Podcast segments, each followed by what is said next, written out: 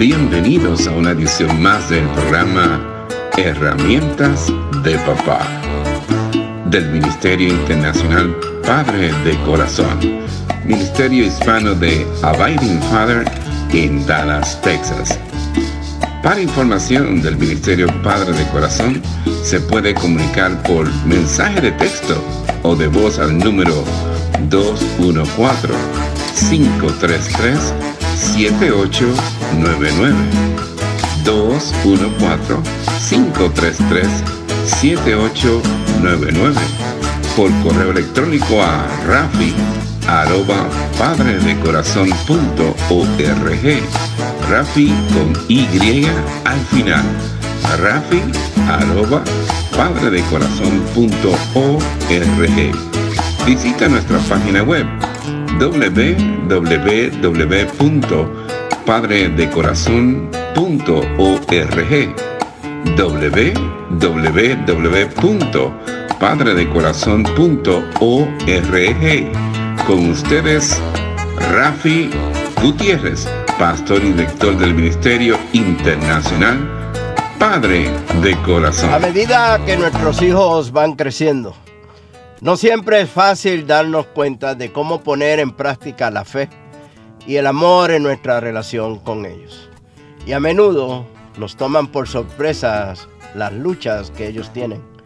La crianza nunca parece ir de acuerdo con nuestros planes.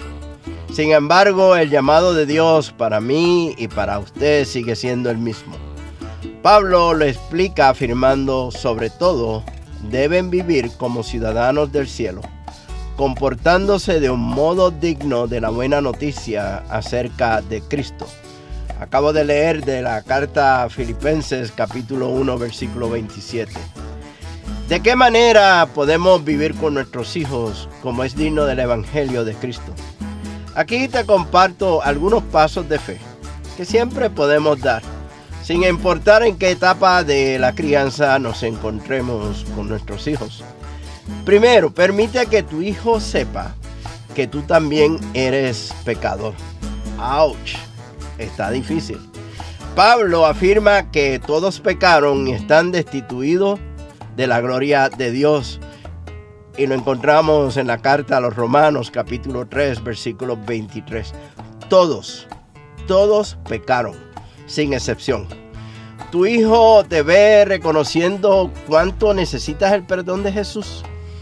Hubo un tiempo en mi vida que pensaba que no necesitaba ser cristiano, pues eso era para la gente que realmente necesitaban el perdón de Dios. La gente buena no necesita el perdón de Dios, era lo que yo pensaba.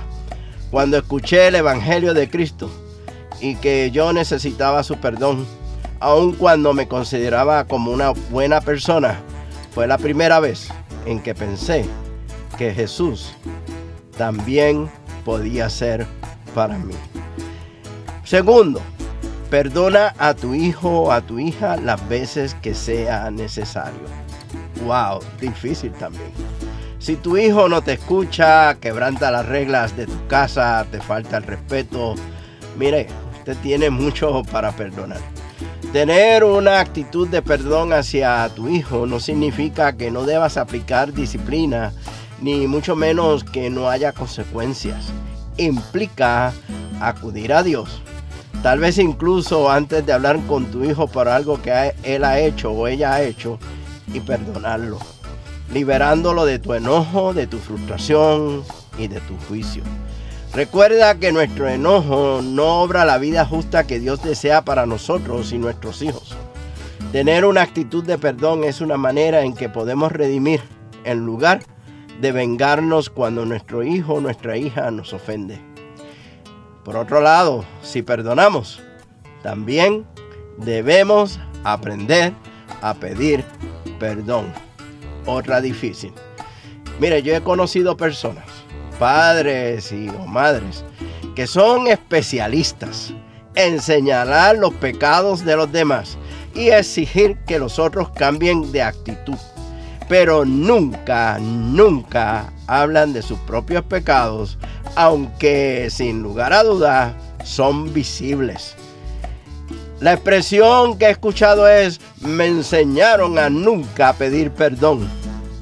Esa es la contestación favorita de estas personas. Sus expresiones están llenas de argumentos donde solo buscan que le den la razón por su comportamiento pecaminoso, que sean justificados o que sean excusados. Pedir perdón y perdonar van de la mano. El uno no puede existir sin el otro. Nos debe importar más el corazón de nuestros hijos que solamente su conducta. Sí, e, es necesario tratar con la mala conducta a cualquier edad. Pero si en lo único que nos concentramos es en las malas decisiones o la conducta que toman o tienen nuestros hijos, pasamos por alto de donde surgen esas decisiones lo que más desean y aquellos por lo cual viven. Un buen árbol no puede producir frutos malos y un árbol malo no puede producir frutos buenos. El árbol se le identifica por su fruto. Los higos no se recogen de los espinos y las uvas no se cosechan de las zarzas. Una persona buena produce cosas buenas del tesoro de su buen corazón y una persona mala produce cosas malas del tesoro de su mal corazón. Lo que uno dice brota de lo que hay en el corazón.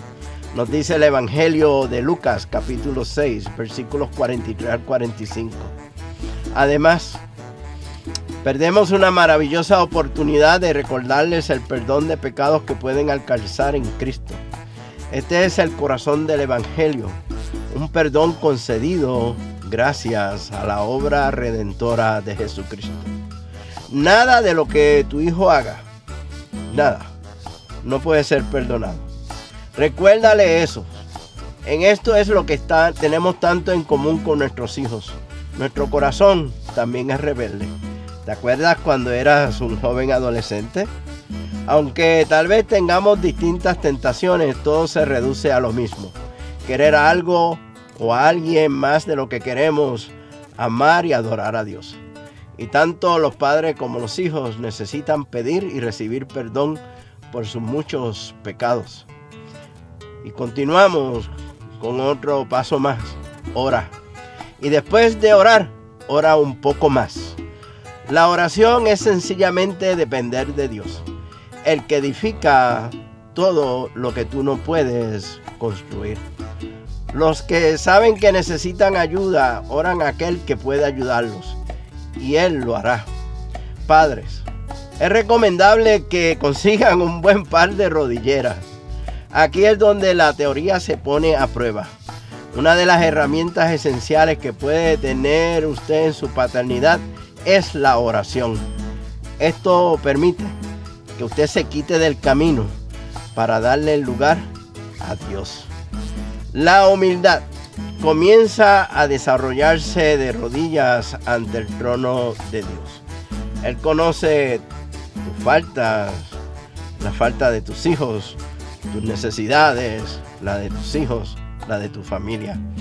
Él es omnisciente, omnipresente, omnipotente. Usted no es ninguna de estas cosas. Y por lo tanto, ¿por qué desearía intentar manejar el pequeño universo de su familia con todas las limitaciones que tenemos? Usted no puede ver más allá de la siguiente esquina. Dios ve el universo entero en todo momento. La oración da lugar a las bendiciones, provisiones, la protección, el poder celestial, tanto para usted como para su familia. Él está listo para derramar bendiciones espirituales sobre usted, sobre sus hijos, sobre su hogar, a través de su espíritu. Te espero en la próxima edición del programa Herramientas de Papá del Ministerio Padre de Corazón, donde continuaremos con este tema, Padres preocupados, un padre que se preocupa por ti. Mientras tanto, nos veremos en el barrio. Mire, con un cafecito a la vez. Que Dios te bendiga abundantemente y que usted sea de bendición para otros en el día de hoy. Este ha sido un programa del Ministerio Internacional Padre de Corazón, Ministerio Hispano de Abiding Fathers, con oficinas en Dallas, Texas Nuestra misión es la de motivar, capacitar y comprometer a los hombres en su rol de padres y líderes en el hogar según lo ordenado Dios, haciendo discípulos del Evangelio de Jesucristo. Somos un ministerio internacional, relacional y generacional. Para información del Ministerio Padre de Corazón, se pueden comunicar por mensaje de texto o voz al número 214-533-7899. 214-533-7899.